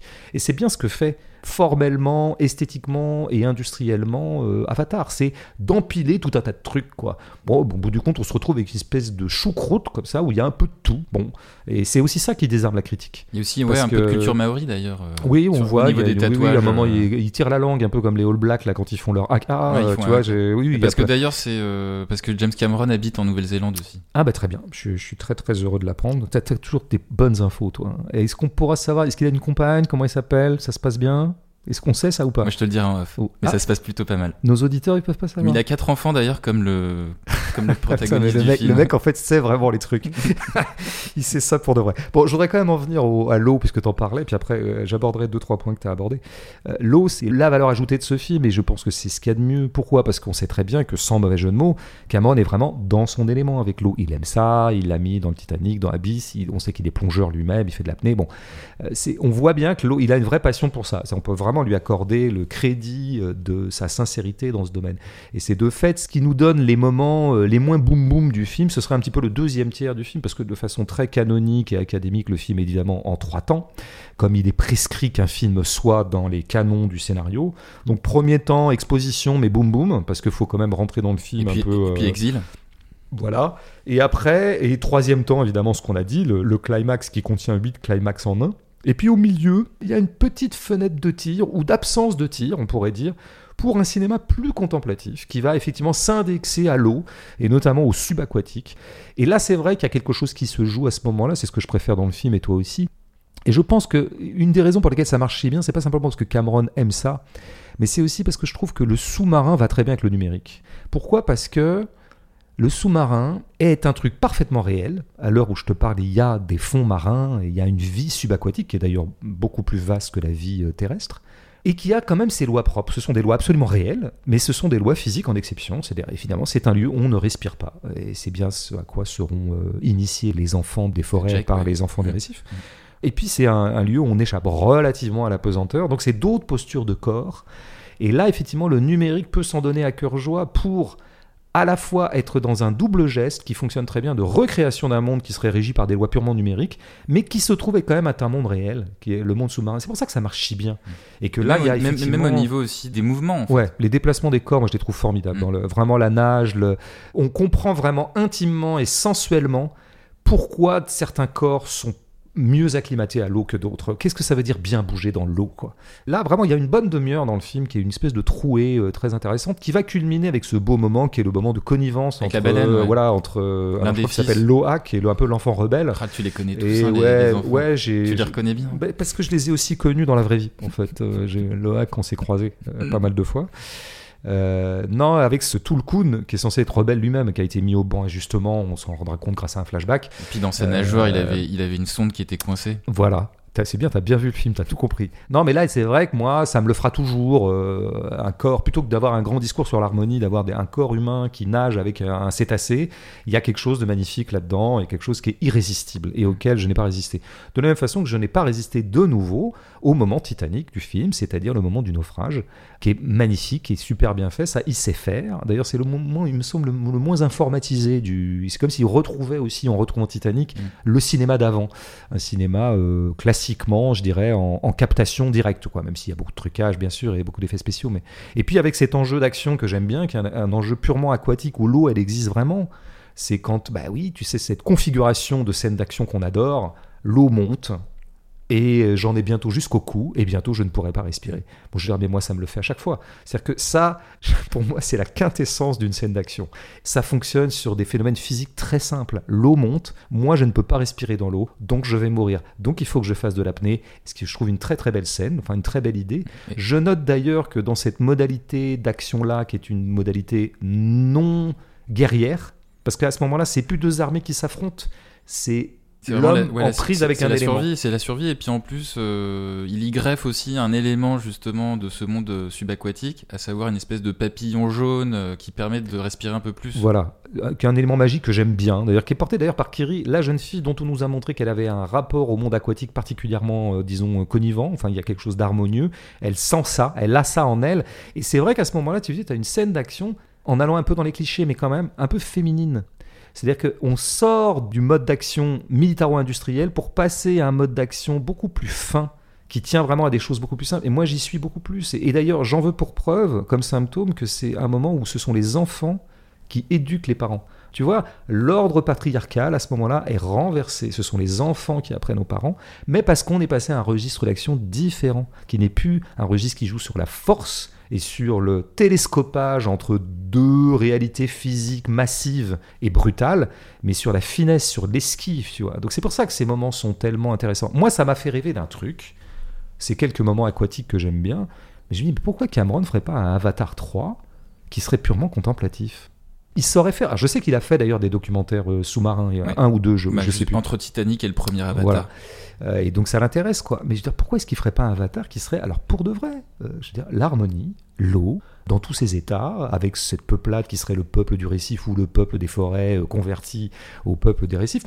Je veux dire, euh, bon, alors après, j'ai la réponse à ma question et à ma rêverie chimérique. Bah parce qu'il est pris dans l'ordre narratif, il est pris dans une logique d'accumulation, de puissance et de croissance qui fait qu'il faudra qu'il nous en mette toujours plus dans la vue et que probablement il aura de nouveau besoin des humains et des salopards d'humains pour pouvoir construire le Avatar 3. Euh, Bah, c'est ce qui se dessine à la fin du film. Tout à fait, puisqu'on épargne notre colonel de sorte qu'il puisse être particulièrement de nouveau nauséabond et destructeur, et qu'on puisse de nouveau prospérer sur, non pas l'harmonie, mais sur la pulsion de destruction. Donc il ne le fera pas. Mais il y a une autre raison pour laquelle il ne le fera pas. C'est qu'en fait, je pense fondamentalement, Cameron n'aime pas la nature. Cameron défend le vivant, mais n'aime pas le vivant. Parce qu'il n'aime ne- qu'une infime partie du vivant, qui est d'abord que ce qui est beau. Ah bah oui, tu vois, toi t'es tombé amoureux des petites méduses, mais moi aussi. Elles sont super belles ces petites méduses luminescentes. Mais Ouais. qu'est-ce que c'est que cette espèce d'univers sous-marin où tout est luminescent? C'est pas ça l'univers sous-marin. D'ailleurs, c'est très obscur, euh, le monde sous-marin, comme on sait. Puis même les peaux des Euh, navis, il y a des petites étoiles un peu phosphorescentes le soir. Voilà, mais ça, ça le fait toujours. Ça phosphore de partout, de toute façon, dans ce milieu-là. Je veux dire. Donc, et quand on se balade dans une jungle, d'abord la jungle, elle est évidemment luxuriante, magnifique, très harmonieuse. Je crois pas que toutes les jungles soient comme ça. Et d'abord, la jungle peut être un territoire hostile aussi. C'est un peu dommage qu'il ait viré ça. Et les animaux sont parfois hostiles à l'homme, féroces. T'as euh, des plantes vénéneuses euh, aussi, hein. Voilà, tout à fait. Et, mais surtout, il a retenu des plantes. Ah, tiens, il y a une plante violette là. Tu vois, il faut toujours que ce soit coloré, en fait. Donc, quand tu ne retiens du vivant que le beau, c'est que tu n'aimes pas le vivant. Ça, il faut le dire quand même. Et quand tu retiens du vivant que ce qui est spectaculaire, c'est que tu n'aimes pas le vivant, parce que le vivant n'est pas toujours spectaculaire. D'ailleurs, il peut être euh, euh, monocellulaire et, euh, et invisible à l'œil nu, d'ailleurs, une grande partie euh, du vivant. Il y a une autre chose, c'est l'homogénéité. Quelqu'un qui crée un univers homogène n'aime pas la diversité du vivant. Je dirais même, pour être un peu caustique politiquement, il n'aime pas la biodiversité. Et tu vois, il y a un moment où le, le colonel se- au moment où le, le- le méchant se réveille là de sa congélation, Mhm. puisqu'on l'a congelé pour qu'il puisse euh, encaisser la durée du trajet depuis la Terre. Et donc il fait un speech à ses troupes, euh, un speech militaire, genre on va tous les niquer quoi. Et là il dit euh, bon maintenant vous allez me demander pourquoi tous bleus Parce qu'ils ont été transformés en avis, avis ouais. pour pouvoir s'infiltrer, s'adapter à Pandora qui est là. Bah ouais mais moi je me demande, ça fait depuis de Avatar 1 que je me demande ça moi. Pourquoi tous bleus? Pourquoi en fait cette unité chromatique? Mm. Pourquoi cette monochromie même, du ouais. peuple Navi Euh, Je veux dire qu'est-ce que c'est que Même au niveau des corps, il n'y a, a pas vraiment de gros. bah, euh, c'est très homogène. Ouais, il n'y a pas de gros, il n'y a pas de moche, et tout ça dessus. Cette espèce d'homogénéité, ça montre bien que euh, je crois que Cameron n'aime pas tant euh, l'harmonie que l'ordre. Tu vois, faut toujours se méfier des gens qui disent nature. Il y a quelque quelque chose qui n'ira jamais dans euh, les phrases qui commencent par la nature ceci, la nature cela. Parce qu'en fait, non, c'est pas la nature qu'on aime, c'est le vivant. Et la nature, en fait, je crois que si je voulais un peu schématiser, je dirais que la nature, c'est le vivant dont on conjure à la fois la laideur, la sauvagerie, l'hermétisme fondamental et la diversité. Et du coup, en fait, la nature, c'est beaucoup plus une idée à ce moment-là qu'une réalité. C'est pour ça que Cameron ne sera jamais un documentariste ou un contemplatif. C'est parce que ça l'intéresse pas, le réel du vivant. Ce qui l'intéresse, c'est l'idée du vivant. Euh, On avait un peu parlé de ça. Je parlais un petit peu en ces termes de Saint-Omer, mais je lâcherai jamais là-dessus. Il y a un cinéma idéaliste. Idéaliste, ouais. Ah bah, je préfère largement Saint-Omer à Avatar, mais je trouve qu'ils sont pris l'un et l'autre dans une sorte euh, d'idéalisme de ce point de vue-là. Donc, euh, alors c'est là d'ailleurs que se reconvoque, tu vois, la nature qui ne serait plus une réalité, mais une entité. C'est pour ça d'ailleurs qu'on l'appelle de Great Mother ou des trucs comme ça. Tu vois, qu'elle serait une espèce de principe, principe en l'occurrence féminin, euh, qui serait un principe bienfaiteur. Il y a aussi ça Euh, avec l'océan d'ailleurs, avec la mer. Bah, bien sûr, eh bah, ouais, l'eau, ouais, oui, tu prends. On a mis en évidence tous les deux les beaux moments aquatiques qu'il y a dans le film. Mais globalement, l'eau, elle existe moins aussi comme réalité que d'abord comme quelque chose de récréé, mais aussi comme une entité. Et c'est ça qui va se jouer d'ailleurs dans le discours final à travers l'arbre des âmes, parce que l'arbre des âmes, ça serait l'accès à l'éternité. Oui, c'est d'ailleurs comme ça qu'ils arrivent à, Ouais. à connecter avec le fils euh, défunt là. Voilà, absolument. Tu vois, et le sous-titre du film, c'est pas l'eau dans tous ses états, c'est la, La voie, voie. de l'eau. Et la voie de l'eau, c'est pas un principe physique. C'est pas nous allons emprunter la voie de l'eau comme on dit qu'on emprunte les voies maritimes. La voie de l'eau, c'est un principe, c'est un modèle de vie qui va être énoncé. L'eau nous précède et nous survivra. Donc l'eau, c'est l'éternité. En fait, l'eau n'est plus une réalité, elle est une idée, et c'est l'idée d'éternité. Je note au passage que quand on aime le vivant, on aime aussi sa finitude. On aime aussi que les choses meurent. Et c'est bizarre ce film qui est obsédé par l'éternité. C'est quand même ça son point de destin final. C'est on a eu un mort, le fils aîné meurt, mais d'une certaine manière, il est disponible dans l'éternité. Ma mère Sigourney Weaver est morte, mais je peux la retrouver indéfiniment grâce Via, via, euh, via l'arbre. grâce à la même chose. Euh, moi, je trouve que c'est une rêverie transhumaniste. Et je pourrais dire, je vais un peu trop loin et on n'a peut-être pas besoin de ce genre de mots, mais je vois un grand, grand point commun entre euh, Cameron et Elon Musk. Pandora, c'est ça. Tu vois, Pandora, c'est la planète actuelle est foutue, on va en refaire une. Bon, si c'est pas un rêve muskien, ça, qui va se projeter dans l'espace, tout ça, Mm, quoi. mm, mm. Mais pour finir là-dessus, parce que je suis déjà trop long, mais je note quand même qu'on a de nouveau à faire une réalité mythologique. La nature fonctionne non pas comme une réalité, mais comme un mythe. Et c'est pas pour rien d'ailleurs que le film n'arrête pas de convoquer une panoplie mythologique, euh, ne serait-ce que Pandora. Pandora, Mm. ça vient de la mythologie grecque comme d'habitude. C'est-à-dire qu'on on puise toujours dans le même truc. Tu vois, je- j'entendais là. Il y a un enjeu critique pour moi majeur en ce moment dans le champ de la critique, c'est l'argument que j'ai beaucoup lu sur Avatar, mais que je vois sur d'autres films, que euh, un film reconvoquerait chez nous des réflexes enfantins. Je Mm. l'ai entendu, ça. Mm. Je crois que c'était le critique euh, Jérôme Momsilovitch, non? Ouais, Jérôme pourrait dire des trucs comme ça. Qui euh, disait je- ça dans une interview de voilà, Critique. Je l'ai entendu ici ou là, bon, etc. Est-ce que c'est un critère positif de dire que quelque chose euh, réactive quelque chose de l'enfance Mm. Et qu'est-ce qu'on veut dire exactement quand on dit que ça réactive quelque chose de l'enfance? Parce que je pense qu'en fait, on entretient une confusion. On fait semblant de dire quelque chose et en fait, on dit autre chose. Ça laisse croire qu'un film nous remettrait dans ce qu'a été l'être au monde de l'enfant qu'on a été. C'est-à-dire que ça, vraiment, on arriverait à reconvoquer les sensations d'un enfant. Mais c'est évidemment pas ça que font ces films-là, parce que ça c'est impossible. Personne ne peut nous restituer ce qu'aura été notre rapport au monde comme enfant, qui est quelque chose d'éminemment puissant, hein, mais qui est pour moi euh, perdu à jamais. Un film en fait reconvoque un, un rapport au cinéma enfantin. Mais qu'est-ce que vaut ce rapport au cinéma enfantin? Parce que ce rapport au cinéma enfantin, pourquoi le valoriser? Moi, je suis pas en train de chier dessus, si tu veux, je- je- mais on présuppose toujours que c'est positif de retrouver un rapport enfantin au cinéma. Mais je suis pas sûr que ce soit positif. Parce que le rapport que les enfants ont au cinéma est d'abord un rapport de sidération, c'est vrai, de fascination. Primitif, primitif peut-être. Le mot primitif va beaucoup à, à arriver, mais c'est pas parce que quelque chose est primitif qu'il est valorisé. Euh, je veux dire, parfois on dit qu'on a des instincts primitifs et c'est pas forcément du, tu vois, euh, laudatif. Mhm.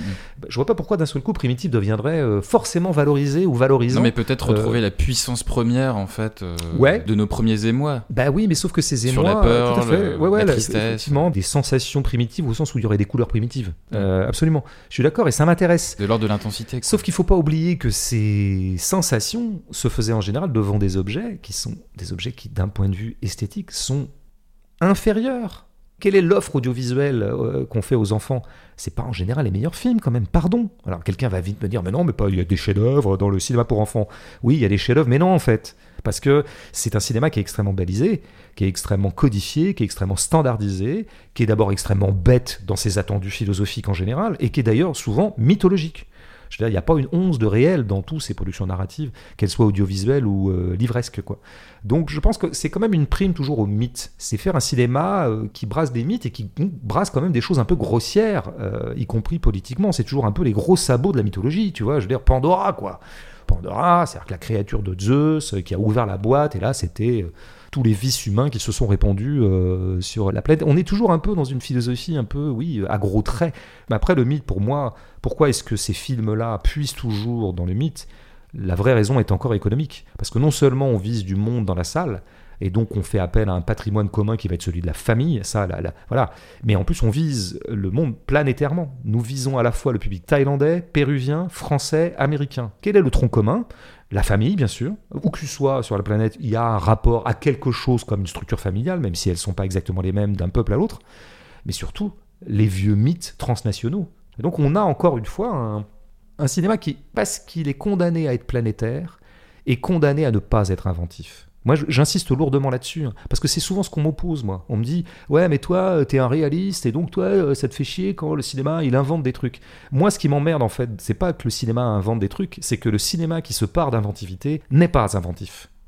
Hein, qu'il est constamment en train de rejouer des vieux machins. Et tout ça, finalement, ne sollicite chez le spectateur, au bout du compte, qu'une pulsion du même. Nous allons voir ces films pour qu'on nous resserve en permanence les mêmes récits. Alors ça a quelque chose peut-être de beau. On pourrait trouver ça estimable que l'humanité convole autour des mêmes objets sempiternellement. Ça crée une espèce de ciment humain qui pourrait avoir son charme. Mais moi, je n'arrive pas à voir maintenant des produits comme Avatar, surtout à partir du moment où ça devient une franchise. Tu vois, c'est ça qui va se passer avec Avatar. C'est qu'on va rentrer dans la routine de la franchise. Là, pour l'instant, le 1 a été un événement. Le 2, 13 ans plus tard, ça fait événement, on en parle. D'ailleurs, nous-mêmes, on en parle. Mm. Ok. Mais tu vas voir que le 3, le 4, le 5, ils vont sortir, ils vont avoir leur retour Ça sur va devenir un investissement. peu comme les Star Wars, quoi. Mais je veux dire, voilà, on va regarder ça comme une espèce de routine. C'est-à-dire qu'en gros, il y aura le Avatar tous les deux ans, comme il y a Noël euh, euh, tous les ans. Et ça sera une espèce de rituel collectif d'aller voir Avatar. Tout le monde s'en foutra un peu. On s'en prendra plein la gueule à chaque fois. On en ressortira sonné. On l'oubliera le lendemain. Donc, euh, je déclare solennellement que pour ce qui me concerne, euh, c'est la dernière fois que je parle d'un Avatar. voilà, c'est j'ai donné là. Il n'y aura pas de critique d'Avatar 3 alors? Je crois pas. non. Peut-être du 4 Ouais, voilà. Euh, en fait, je fais l'impasse sur le 3, le 4 et le 5. Et, mais il me semble que ça s'arrête à 5. Elle est immersion maintenant avec les questions et remarques d'auditeurs. On débute avec Chris, pour qui ce film semble être l'exemple même de ce que l'industrie mondiale risque de confirmer ces prochaines années, c'est-à-dire euh, aller au cinéma ne deviendrait uniquement qu'une attraction, en parallèle à une diffusion plus compliquée de films à l'économie très réduite, se dirige-t-on vers une réaction face à ce type de produit ou va-t-on vers un conformisme généralisé, y compris du côté des indépendants? Ouais, d'abord, il faudra faire une petite remarque sur le mot d'attraction. hein. Je veux dire, euh, moi, je vais toujours au cinéma parce que ça m'attire et parce que c'est attractif. Et donc, que le cinéma soit une attraction, ça me va très bien. Après, je vois bien que notre euh, auditeur, quand il parle d'attraction, fait signe vers quelque chose qui serait de l'ordre du parc d'attraction. Alors oui, il y a un devenir parc d'attraction du cinéma, ça c'est sûr, pour toutes les raisons économiques qu'on a dites. Il faut toujours faire plus grand, toujours plus. Il faut que ce soit une expérience. Il Mais faut encore, plus euh, avec la conjoncture actuelle, j'ai envie Oui, de dire. absolument. Moins de spectateurs, donc il faut absolument une valeur ajoutée. On va, c'est de la montée en gamme, hein, c'est bon, c'est ce qu'a dit Cédou, donc euh, n'y revenons pas. Après, la deuxième petite nuance, même si je suis globalement d'accord avec les implicites de cette question, la deuxième nuance, c'est qu'il faut jamais croire non plus que tout ça soit complètement nouveau. Je pense qu'il y a une intensification du phénomène, mais enfin, c'est pas d'hier que le cinéma américain a voulu être un grand spectacle et que les objets dominants économiques du cinéma ont toujours été un peu profilés comme ça, avec ce genre d'argument de vente qui était on va vous en foutre plein la vue. Euh, vois, c'était déjà le cas des Peplum dans les années 50 ou de certains westerns. C'était Exodus, c'est un film qui était très très vendu, qui est un film assez beau d'ailleurs, mais qui était vendu comme ah c'est de la grande action. Enfin, ça va être du grand spectacle, une odyssée euh, comme on n'en a jamais vu. Il y a qu'à voir les bandes annonces de l'époque. Donc on- Avec beaucoup de Euh, musique. il y avait déjà énormément de musique. Enfin bon, donc rien de nouveau sous le soleil, avec peut-être cette petite nuance que cette modalité-là du cinéma spectaculaire, etc., a toujours été dominante. Il semble que nous entrions dans une période où elle va devenir hégémonique. hein. on ne verra plus que des choses comme ça dans les salles. C'est un petit peu l'horizon. euh, Ça, c'est tout de suite euh, pressant. Ouais, bah ça va très vite parce que je dire, euh, je parlais tout à l'heure du fait que le- tel cinéma Gaumont euh, parisien est équipé maintenant, bon, d'un certain nombre de trucs. mais Tous les films coûtent 18 euros. Mais tu crois que pendant longtemps, les gens vont aller voir un film d'auteur sans trop de moyens, avec un budget un peu rikiki et qui a pas d'effets spéciaux à l'écran, et qui vont accepter de payer 18 euros pour ça? Il est évident que va se mettre en place l'idée que dans ces salles-là, il n'y aura de la place que pour des films qui, selon une espèce d'intuition populaire très discutable, comme toujours est discutable le fait qu'il puisse y avoir un juste prix aux choses, mais vont dire on va aller voir des trucs qui valent 18 euros. Et encore, on est à 18 euros maintenant, et ça sera Mhm. évidemment 22, 23, 24, 25, euh, Mais c'est surtout avec l'inflation. euh, une stratégie euh, isolée, non D'un groupe en particulier euh, Bah oui, mais sauf que c'est- il se trouve que c'est le groupe dominant et les groupes dominants ils donnent toujours le là. Mm. Tu sais bien que c'est toujours eux qui imposent les nouvelles euh, lois de la production et de la consommation et de la distribution et que les autres vont courir derrière. C'est comme ça que ça marche un peu le capitalisme, que ce soit le capitalisme culturel ou pas. Donc après la question qui est posée est la bonne. Euh, Est-ce qu'il peut y avoir encore des films qui se produisent et qui ne soient pas euh, de cette configuration-là ou pris dans cette logique-là, disons que je pourrais appeler une logique empoulée, emphatique, euh, une, une logique gigantiste? Bah oui, bien sûr, il y en aura qui se produiront, ça j'en suis convaincu, et je pense pas qu'il y ait moins de créativité de nos jours qu'il y en avait il y a 30 ou 40 ans. Euh, la question, c'est toujours celle du mode de circulation de ces films. Mhm. Il est évident que des films qui ne seraient pas profilés comme Avatar, dans 10 ans, ne circuleront plus que dans un espèce d'espace parallèle, un réseau parallèle. Et donc du faut- financement aussi. Euh, Sous-entendu, ça soulève la question du financement. tout à fait. Bon, moi, je redis toujours que ces films-là devront se faire pour toujours moins cher et avec toujours moins de moyens parce que leur circulation sera toujours moins euh, exposée et visible et donc lucrative. Bon, bah, donc, on aura toujours plus que maintenant euh, un cinéma à deux vitesses. Bon, après, euh, c'est un autre sujet, mais peut-être qu'on peut espérer que le modèle français, avec euh, des abonnements euh, au niveau des cartes, des choses comme ça, qui font que le prix des places est un peu plus bas que chez nos voisins, laissera une place quand même à, à des films comme ça dans les multiplex. euh. C'est possible, tout à fait. J'avais pas pensé à cet aspect-là, mais peut-être l'abonnement. Moi, je dirais que l'abonnement nous L'abonnement film d'auteur. allongera un petit peu l'agonie. Bon, je sais pas s'il faut souhaiter qu'une agonie se prolonge. La question se pose pour les êtres humains comme pour un, un certain système cinéma. Mhm. Elle est une question de pilou, une question XXL, hein, un peu comme le film. Ouais. T'es Pilou Bah déjà Pilou quoi. C'est un chien nous, nous envoie des questions. C'est très camerounien, c'est très. euh, Alors sa question. Peut-on citer un autre film dans lequel 1. Le héros détruit sa propre blanchité? 2. Trahit explicitement et délibérément toutes les valeurs de la société libérale? 3. Fournit des armes et des informations sur les fonctionnements du complexe militaro-industriel américain à un mouvement terroriste violent. Et donc la question est-ce par simple bédanterie anti-hollywoodienne que que les intellectuels de gauche refusent de reconnaître qu'il s'agit là du film de radicalisation anticapitaliste le plus efficace jamais produit de ce siècle? il me semble qu'il y a deux, euh, je vais appeler ça des approximations dans le libellé de cette euh, question-affirmation, question très assertive d'ailleurs. Euh, si on prend le film que par son scénario, que par ce qu'il raconte, parce qu'en fait Pilou ne prend le film que par son scénario, bah, même en le prenant que par son scénario, il y a plein d'approximations. Je veux dire, euh, il nous dit que c'est quoi le premier truc Un homme euh, blanc qui se. Détruit sa propre blanchité. ouais. Alors, l'homme blanc détruit sa propre blanchité, mais tu auras remarqué, Pilou, qui détruit pas d'abord sa complexion humaine, ça c'est ce qu'on a dit tout à l'heure, et ça reste très très anthropocentré tout ça.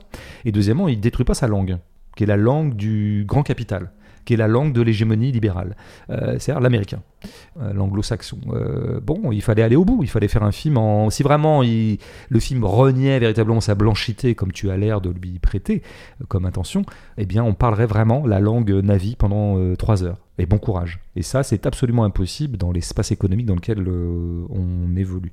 Après, je ne vois pas du tout où le film renie ou euh, sabote de l'intérieur les valeurs libérales. Je, ne vois absolument pas où. Ou alors si, je vois où il pourrait être un contrepoint aux valeurs que tu appelles libérales, en faisant peut-être une amalgame avec les valeurs du capitalisme, qui ne sont pas exactement les mêmes.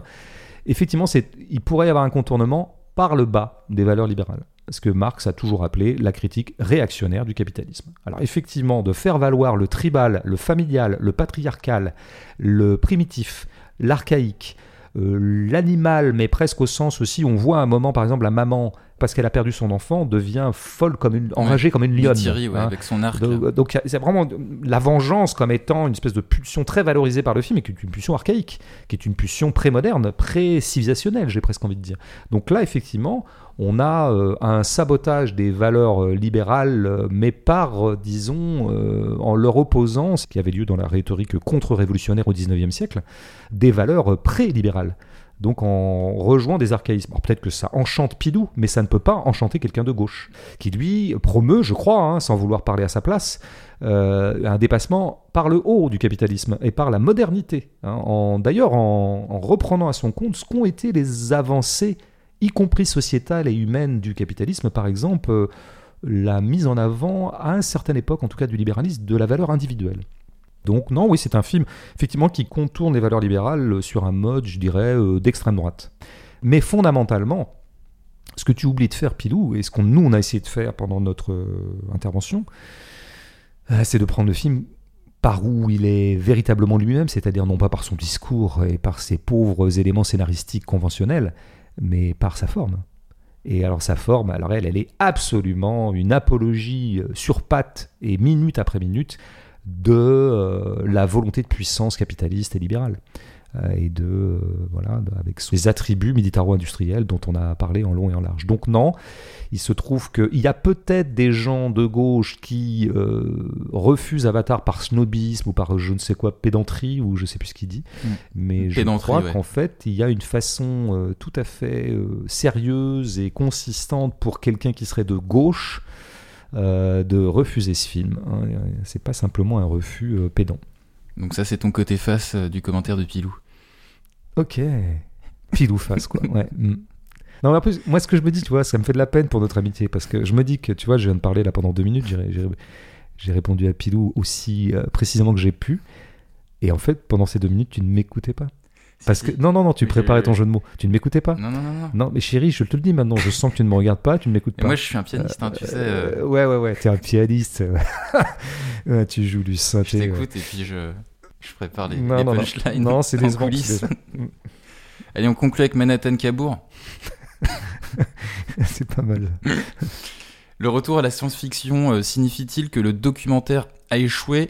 À rapporter la beauté des océans et à sensibiliser le public à la nécessité de les préserver oui, alors voilà, il me semble qu'il y a deux parties dans ce que tu dis, et l'une est vraie et l'autre un peu moins. Euh, en tout cas, les deux sont disjointes, c'est-à-dire que que le documentaire ait échoué à diffuser cette bonne parole, euh, c'est-à-dire à promouvoir par exemple le monde sous-marin ou la nature, et donc à convaincre euh, un public massif de la nécessité urgente et vitale de protéger le vivant, il a échoué parce qu'il est dans une niche économique et que c'est pas de sa faute.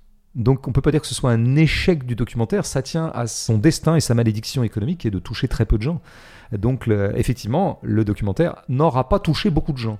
Mais par contre, il n'a pas échoué esthétiquement, puisqu'on trouve dans l'histoire du documentaire et dans pas mal de propositions encore contemporaines, beaucoup de films qui euh, s'attachent effectivement à restituer la grandeur, euh, l'intensité, la beauté euh, des éléments euh, du vivant. Donc je trouve qu'en fait, euh, le documentaire fait le boulot, simplement personne n'est au courant. Mais C'est un genre assez marginal. hein. Économiquement, il a toujours été marginalisé, il a été marginalisé depuis le début et, puis il s'en est jamais remis. Mais tu vois, on a, je veux dire, on- je pense qu'à ça parce que, mais j'aurais d'autres titres en tête, mais tu vois, on, on aime tous les deux Il Bouco, qu'on verra peut-être dans mon top 10. Bon, bah, je veux dire, euh, là, il y a du vivant, là, il y a des vaches, là, il y a des pâturages, euh, il y a des bons. Je veux dire, est-ce que ce film a été beaucoup vu? Non, mais c'est pas de sa faute. Par contre, lui, il a fait le boulot d'essayer de rendre, au sens pictural, la grandeur du vivant. Ouais. On en revient à la circulation euh, dont tu parlais. hein. Il, a été, il a très peu été distribué ce film. Ben, c'est pour ça que le documentaire, pour moi, faut- pourrait faire modèle paradoxal du point de chute qui pourrait être celui d'un certain cinéma dit d'auteur, en tout cas d'un cinéma, je dirais, à, à une certaine ambition esthétique, en marge de l'hégémonie euh, avatarienne. Ben, en fait, il faudrait que ce cinéma euh, adopte le mode de circulation qui a été celui du documentaire depuis 100 ans.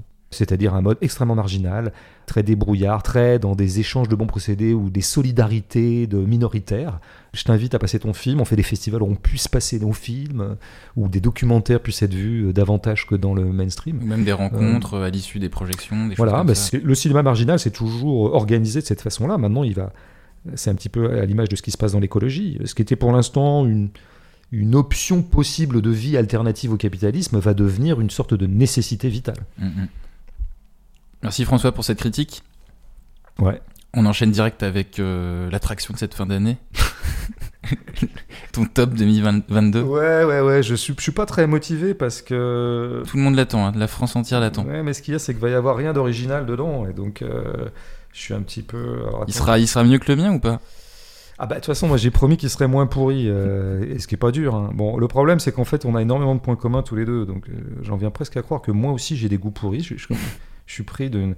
J'aimerais quand même commencer par dire un truc c'est qu'il y a toujours un, un non dit dans tous les top 10 de fin d'année euh, que chacun des rituels auxquels beaucoup sacrifient. C'est qu'on ne dit jamais ce qu'on a vu dans l'année. Il y a plein de films qu'on n'a pas vus. Donc moi j'ai raté plein de trucs cette année. Mm.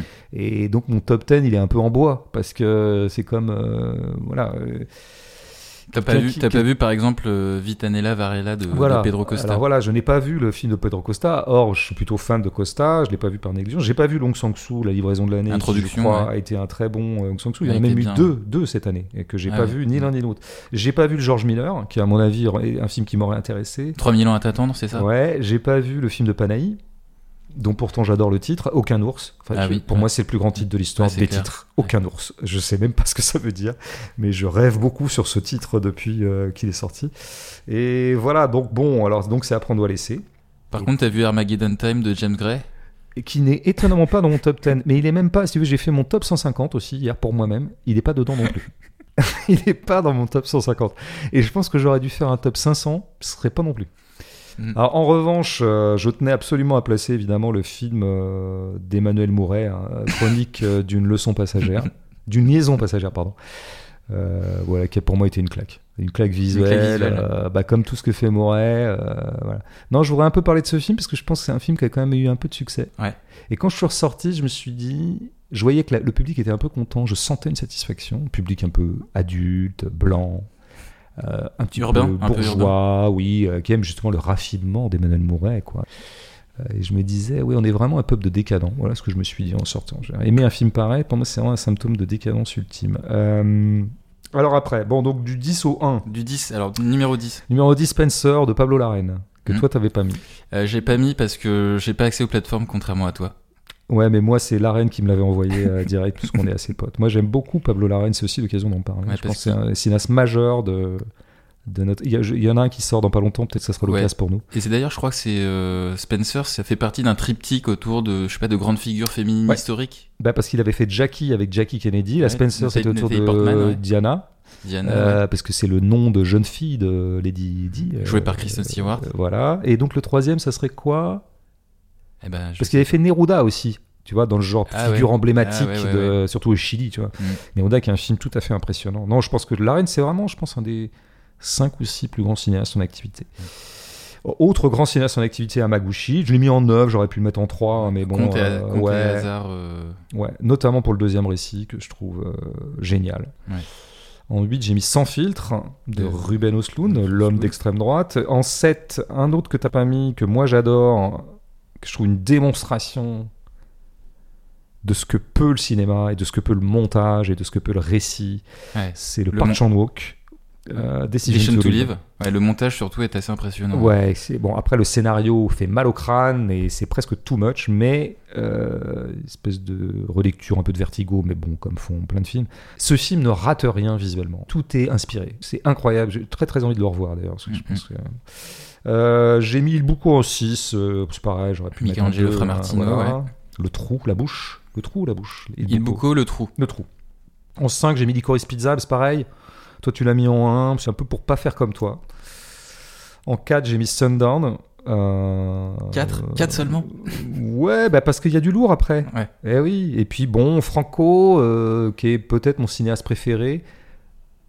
Euh, Sundown, c'est peut-être un de ses. Ouais, c'est, euh, il doit être peut-être dans le top 3 de, de Michel Franco. Parce que ton premier, c'est Después des Lucia. Ouais, indépassable. Indépassable. Immense chef-d'œuvre. Et en 2, je sais pas ce que je mets. Il faut avoir chronique peut-être. Alors en 3, j'ai mis rien à foutre. Évidemment, notre chouchou. Emmanuel Mar et Julie Ouais, ouais, ouais, ouais, dont on se remet pas, quoi. Et en 2, bon, peut-être le plus grand cinéaste français vivant en activité, De Peretti. Thierry. Thierry. Enquête sur un scandale d'État. Et en 1, incontournablement, j'ai vraiment essayé de pas le mettre en 1. Je te jure, j'ai tout fait. Ah, t'as fait, t'as fait, comme tout le monde. Ouais, je fais comme tu Oh je suis là, hyper grégaire. le grégaire. Euh, en même temps, si maintenant le chic et la mode, ça devient de regarder les films d'Albert Serra, on est dans un monde formidable. hein. Mais ouais, Pacifiction, euh, je suis désolé, j'ai rien pu faire. C'est vraiment tellement pour moi euh, le Bah, chef-d'œuvre euh, de l'année. Bah, c'est un super top là que tu nous as, tu nous as livré là. Mais l'année est pas dégueu. L'année est pas dégueu. hein. Mm. L'année, une année assez. Bah voilà, il n'y a pas eu de confinement donc on a pu y aller quoi. On a pu y aller. euh, ouais, ouais, ouais. Ça a été une année de merde sur à peu près tous les plans, sauf en cinéma. Ouais, non, c'est un très beau top. Euh, prochain épisode, qu'est-ce qu'on qu'est-ce qu'on fait? On, Le retour de la jeune littéraire peut-être? Ouais, je me disais ça que peut-être on- en regardant ce qui va sortir en janvier, il y aura peut-être des bons apports de romans, il y aura peut-être quelque chose de, de- je vais je vais ouais, je ferai bien ça. Même si Même si, ouais, il y a des sorties, ouais. Il y a des sorties de films pas dégueu. euh, Il y a euh, le monsieur là qui avait fait Martin Eden, je me souviens plus. Bah oui, nom. Marcelo. Pietro Marcello. Bah oui, l'attends beaucoup celui-là. Ouais. Ouais, puis il y en a quelques autres. euh, ouais. Avec Louis Garrel qui joue dans tous les films français aussi. C'est vrai, c'est vrai, c'est dingue. J'ai vu qu'il jouait encore dans quel autre film? Euh, le, le peintre là. Oh là là. Caravage. Oui, tout à fait. Avec Huppert. Pourquoi pas Donc on se dit quoi? On se dit euh, l'année prochaine alors? Bah, de fait. qui sera donc 2023, je pense. 2023. Ouais. L'année des. L'année des winners. L'année des winners? Ok. Il n'y a même pas de rime, parce que d'habitude, on dit que le- Ah ouais, 2023, l'année des rois, l'année en bois. Ah bah oui. euh, ouais, L'année des rois alors. l'année des rois. Allez, salut à toi. Salut.